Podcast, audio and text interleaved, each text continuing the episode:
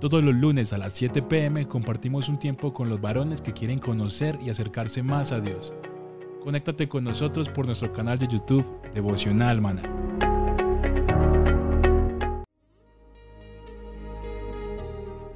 El maná era diario. Se recogía muy temprano en la mañana. Cada uno recogía según su necesidad y se recogía por familias. Muy pero muy buenos días. Bienvenidos a este tiempo devocional donde nos levantamos a buscar a Dios, su presencia y su palabra en la vida de cada uno de nosotros. Maná, el alimento espiritual diario que no puede faltar en nuestras vidas. Conduce Carlos Ríos.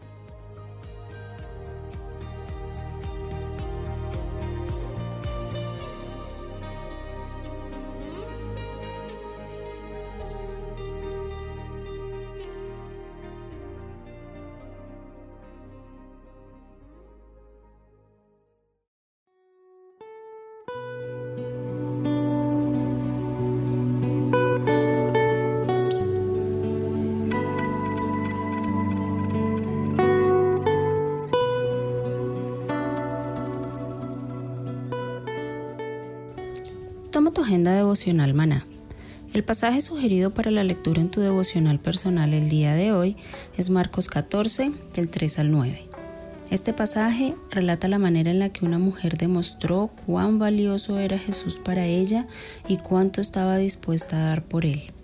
¿Y tú, qué estás dispuesto a hacer por Jesús?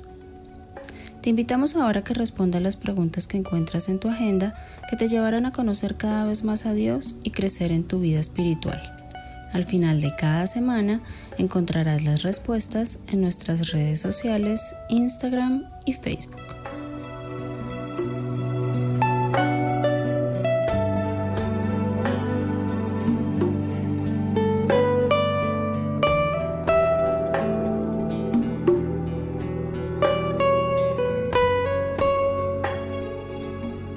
Muy pero muy buenos días queridos oyentes, bienvenidos a este tiempo devocional donde nos levantamos a buscar a Dios, su presencia y su palabra en la vida de cada uno de nosotros.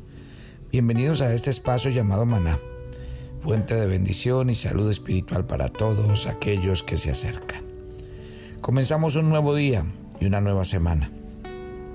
Damos gracias a Dios por su respaldo, por su bendición, y porque lo, lo, que Él hace con nosotros, en nosotros y a través de nosotros.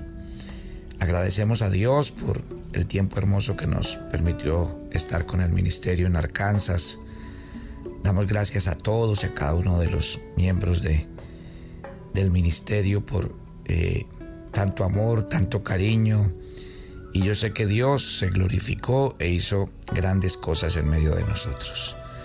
Así seguimos nuestro camino y esta semana estaremos en West Palm Beach el día viernes a las 7 de la noche reunidos con todas las personas de la Florida y el día domingo estaremos en Orlando haciendo nuestra reunión familiar en vivo y en directo desde allí. Nosotros empezamos una nueva serie. Vamos a hablar acerca de la verdadera iglesia del Señor. Vamos a leer un texto que está en Efesios capítulo 5 desde el 25 hasta el 32. Pongan mucha atención. Maridos, amad a vuestras mujeres, así como Cristo amó a la iglesia y se dio a sí mismo por ella, para santificarla, habiéndola purificado por el lavamiento del agua con la palabra, a fin de presentársela a sí mismo como una iglesia en toda su gloria, sin que tenga mancha, ni arruga, ni cosa semejante, sino que fuera santa e inmaculada. Así también deben amar los maridos a sus mujeres como a sus propios cuerpos. El que ama a su mujer, a sí mismo se ama, porque nadie aborreció jamás su propio cuerpo, sino que lo sustenta y lo cuida, así como también Cristo a la iglesia, porque somos miembros de su cuerpo. Por esto el hombre dejará a su padre, a su madre, se unirá a su mujer, y los dos serán una sola carne. Grande es este misterio pero hablo con referencia a Cristo y a la iglesia. Miren pues lo interesante de lo que nos está planteando. Cuando miramos estos textos bíblicos, logramos entender muchas cosas desde la Biblia. Sí, la historia bíblica hay personajes, eventos, instituciones que prefiguran a otros que vendrán después. Y eso se conoce como un tipo, un elemento más antiguo que prefigura o anticipa a un posterior. En ese sentido, Pablo nos indica en Romanos 5:14 que Adán es un tipo o figura de Cristo, que Adán es un personaje histórico real como nosotros lo sabemos, pero al mismo tiempo Adán prefigura a Cristo. Y es por eso que Pablo se refiere a Cristo en Primera de Corintios como el postrer Adán. Si usted lee Primera de Corintios 15, 45, allí, que, allí usted encontrará que Cristo es mencionado como el postrer Adán. De igual, de igual manera, en el texto de Efesios 5 que acabamos de leer, Pablo nos expresa que la relación matrimonial entre Adán y Eva prefiguraba la relación de Cristo con la iglesia. Si usted y yo nos ponemos a pensar en estos textos, nos vamos a dar cuenta que Dios tiene muchas cosas hermosas para enseñarnos. Dios empezó su propósito con el hombre y mire que Dios fue muy claro con el hombre al bendecirlos y decirles que se multiplicara. Obviamente ustedes saben la historia de Adán y Eva. Ellos de haber permanecido en obediencia, debemos suponer que Adán y Eva habrían sido confirmados en santidad y habrían disfrutado de la vida eterna en la presencia de Dios. Pero ellos decidieron rebelarse contra el Señor. Y Dios ya había advertido que si ellos pecaban, morían. ¿Y qué perderían? Pues la comunión que ellos tenían con Dios. No solamente a nivel espiritual, ellos sufrieron eh, esa consecuencia de haber sido separados de Dios. Su, su condición física también cambió, ya que ellos inmediatamente fueron sujetos a una muerte física. Adán y Eva no cumplieron la tarea del Señor, cuidar el jardín del Edén. Ambos fueron expulsados. Y leemos en Génesis 2.24 que Dios puso, querubines y una espada encendida para guardar la entrada del huerto. ¿Saben por qué? Porque nada, nada malo podía entrar en el santuario de Dios. Y bueno, gloria a Dios que la historia bíblica no termina en Génesis 3, porque Dios allí, en el capítulo, en el versículo 15 del capítulo 3 de Génesis, Dios hace una promesa. Enviar a un hombre, nacido de mujer, que aplastaría la cabeza de la serpiente, que él sería herido en el calcañar, pero que éste le heriría en la cabeza. Eso está claro. O sea que la misión que se le había encomendado a Adán y a Eva era llenar la tierra de seres humanos creados a la imagen de Dios, de ejercer dominio sobre todo lo que Dios les había dado. Pero ¿qué pasó? Pues como la obra quedó inconclusa en Adán y Eva, Dios levantó a un hombre, y es lo que acabamos de decir, lo que la Biblia llama el segundo Adán, que habría de salir victorioso donde el primer Adán fracasó. De esta manera, lo que hace Dios es que la imagen suya en nosotros sería restaurada y el hombre disfrutaría de una nueva comunión con Dios. Esa es la gran historia que nosotros conocemos en la Biblia como la redención, donde Dios nos compra y nos hace su iglesia, un pueblo santo. Como con Adán todo quedó allí, entonces Dios hizo un llamado a un hombre, en este caso Abraham. Y Dios le dijo a Abraham que él se iba a multiplicar, iba a tener una descendencia como las estrellas de los cielos. Génesis 12, del 1 al 3 dice que el Señor le dijo a Abraham, vete de tu tierra, de tu parentela, de la casa de tu padre, y vete a la tierra que yo te mostraré.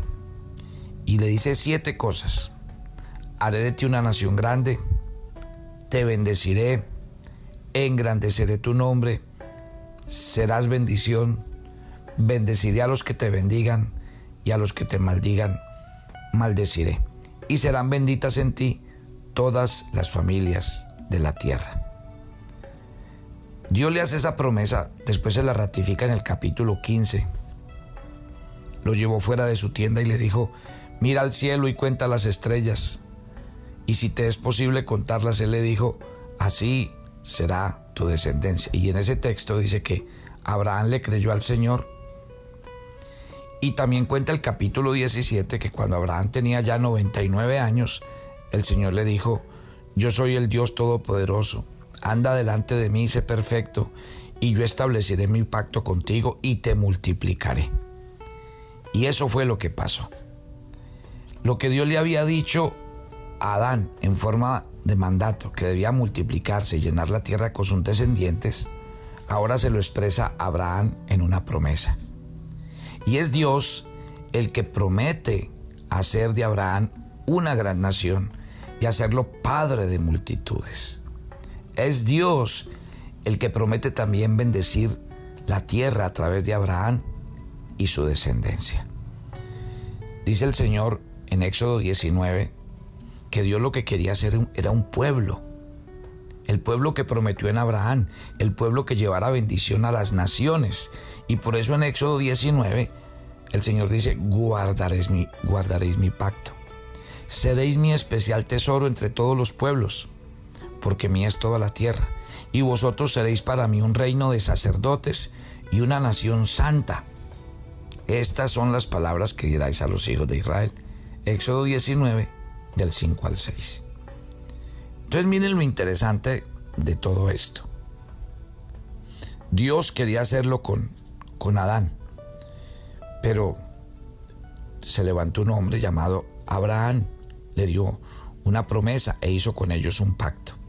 Y con Israel quería hacer esa tarea. Pero resulta que Israel como pueblo también fracasó en la misión que Dios le había encomendado. Ellos tampoco permanecieron fieles al pacto. ¿Qué pasó? Fueron expulsados de su tierra. Entonces, surgió que Dios tenía que cumplir un propósito. Y viene entonces el cumplimiento de la venida del Salvador. Porque cuando llegamos al Nuevo Testamento, se nos enseña que Jesús es la simiente de la mujer. Se llama Jesús hijo de Adán, que fue prometido en el huerto de Edén. En Lucas capítulo 3, versículos 23 al 28. También se le llama en Mateo 1.1 y en Gálatas 3.16 como el descendiente de Abraham, por medio del cual serían benditas todas las familias de la tierra. O sea que Jesús, el Hijo de Dios, ¿para qué se encarnó? Obviamente, se encarnó para que Él viviera la misma prueba que vivió Adán y salir victorioso. Miren que cuando Jesús sale de su bautismo, inmediatamente fue llevado por el Espíritu a ser tentado por el diablo. Y fue como un hijo de Adán que Jesús enfrentó a Satanás en el monte de la, de, la tentación. Mire el contraste que hubo entre el evento histórico y la tentación en el Edén. Adán estaba en el paraíso, con todas sus necesidades cubiertas y aún así pecó. En cambio Jesús estaba en un desierto inhóspito y hostil, rodeado de, de fieras, como dice Marcos capítulo 1 versículo 13. Llevaba 40 días sin comer, pero aún así dice la Biblia, no pecó. Adán era un hombre creado a imagen de Dios, pero se dio a la tentación de querer ser como Dios. En cambio Jesús, siendo Dios, se hizo hombre. Y como hombre y en obediencia al Padre, asumió nuestra culpa. Murió por nosotros en la cruz, devolviéndonos todo aquello que se perdió en el jardín del Edén. La Biblia dice que obviamente Jesús de Nazaret, en Romanos capítulo 5 del 18 al 19, por una transgresión resultó la condenación a todos los hombres, pero así también por un acto de justicia resultó la justificación de vida para todos los hombres. Porque así como por la desobediencia de un hombre los muchos fueron constituidos pecadores, así también por la obediencia de, los muchos serán constituidos justos. Imagínense qué belleza. O sea que el Señor Jesús a qué vino? A restaurar nuestra comunión con Dios, a pagar por todos nuestros pecados en la cruz. Y, así, asimismo empieza eh, un proceso de transformación para restaurar la imagen de Dios que quedó distorsionada por causa del pecado en Adán. Y así lo expresa Pablo en 1 Corintios 15, 49. ¿Sí? ¿Por qué? Porque los, los creyentes traemos la imagen celestial del segundo Adán. Así lo plantea la palabra de Dios. En Filipenses capítulo 3 versículo 21 dice que eso culminará el día en que estemos en gloria con nuestro Señor Jesucristo y lo contemplemos en toda su hermosura, en toda su santidad. Entonces, como Adán y Eva no pudieron llevar a cabo la tarea de llenar la tierra de seres humanos creados a la imagen de Dios, entonces, ojo que aquí voy a entrar en materia. Cristo Jesús va a llevar a cabo esa obra, o más bien lo está haciendo, a través del Evangelio. Y nadie va a impedir que esa tarea se cumpla. Nuestro Señor Jesucristo tiene el poder absoluto sobre la creación. Y ese Jesús de Nazaret es el que viene a establecer. En Efesios capítulo 5, la iglesia es la ayuda idónea del segundo Adán. Es la esposa del Cordero. Y esto nos muestra algo del valor de la iglesia ante los ojos de Dios y de la tarea que la iglesia está llamada a hacer. Qué belleza este texto de la escritura. Lo que realmente quiere el Señor es eso, que nosotros entendamos que la iglesia es un diseño de Dios, no es un invento. Y cuando nosotros leemos Efesios con el que empecé, el capítulo con el que empecé esta mañana, podemos decir que Cristo es la cabeza de la iglesia. Yo oigo a mucha gente decir que es que no les gusta la iglesia, que no les gusta congregarse. Y resulta que nosotros no podemos decir que amamos a Cristo, que es la cabeza, pero no nos gusta su cuerpo, que es la iglesia. No. ¿Sabe qué es la iglesia?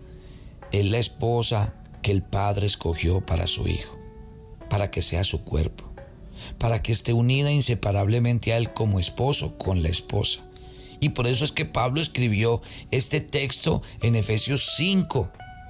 Créame que Pablo, más que escribir acerca del matrimonio y de las cosas, lo que está escribiendo es la relación. ¿Sí? Entonces quiero decirles, así como el hombre y la mujer vienen a ser uno a través de el vínculo matrimonial, a tal grado que Pablo indica a los maridos en el versículo 28 de, Efesios 5 que deben amar a sus mujeres como a sí mismos, como a sus mismos cuerpos. Entonces, de igual manera, él termina diciendo, grande es este misterio, pero hablo con referencia a Cristo y a la iglesia.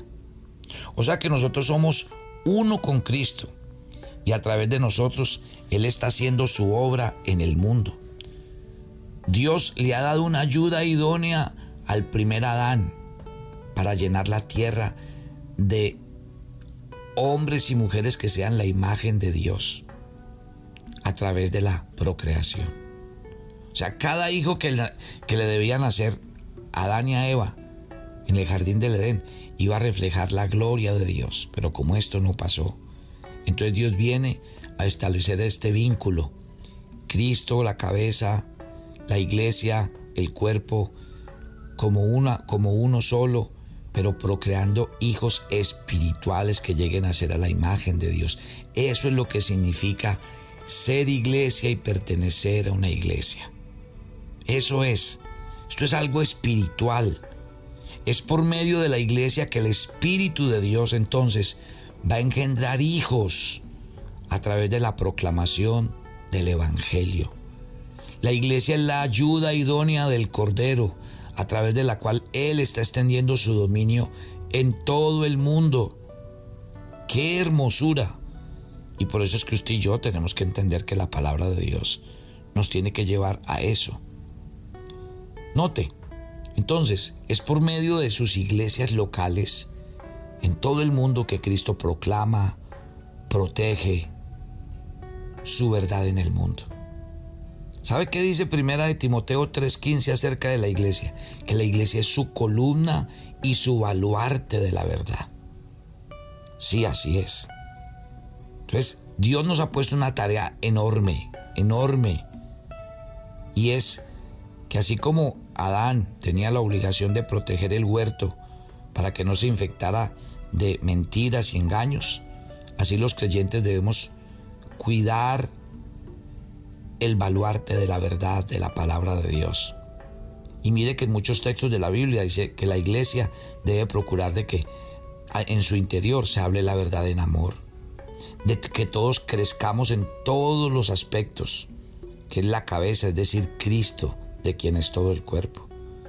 Que conforme a, que, a lo que Dios nos ha llamado a cada uno como miembro, produzcamos el crecimiento del cuerpo para la edificación en amor. De manera que usted y yo somos parte de algo inmensamente mayor que lo que sucede cada domingo cuando las iglesias se congregan. Usted y yo somos parte de una historia que comenzó en el Génesis y culminará cuando la tierra sea llena de, la gloria de Dios.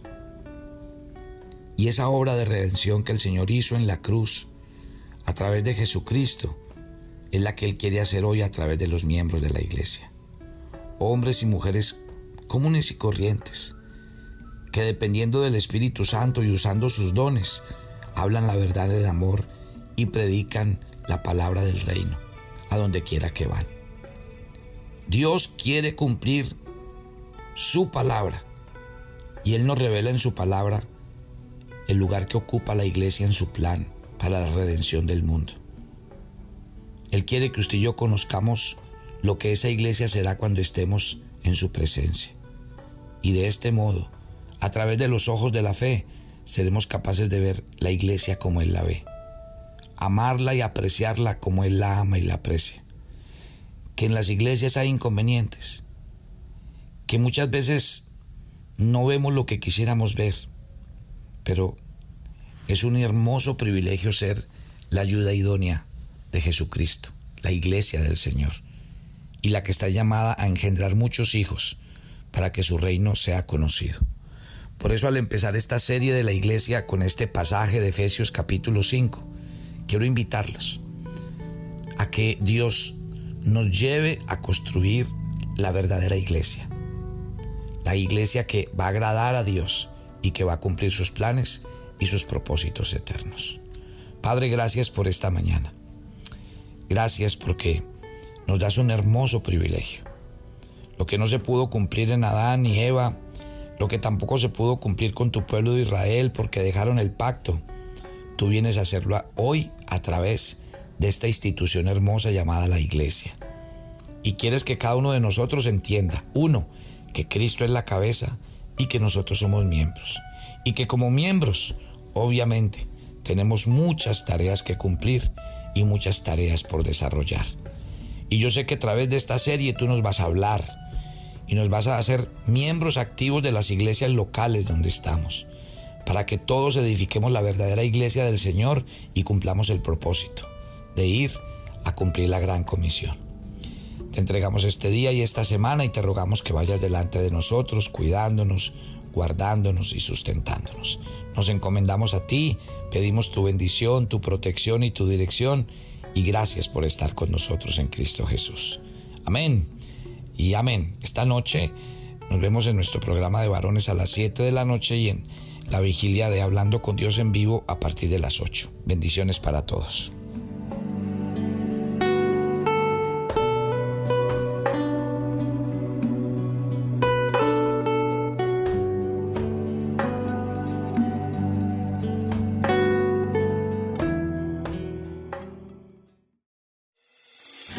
¿Quisieras hablar con Dios en vivo? Todos los lunes a las 8 pm tenemos un tiempo en el que hablamos con Dios directamente. Compartimos testimonios, peticiones y temas. Conéctate todos los lunes hablando con Dios en vivo, solo por nuestro canal de YouTube Devocional Maná a las 8 pm.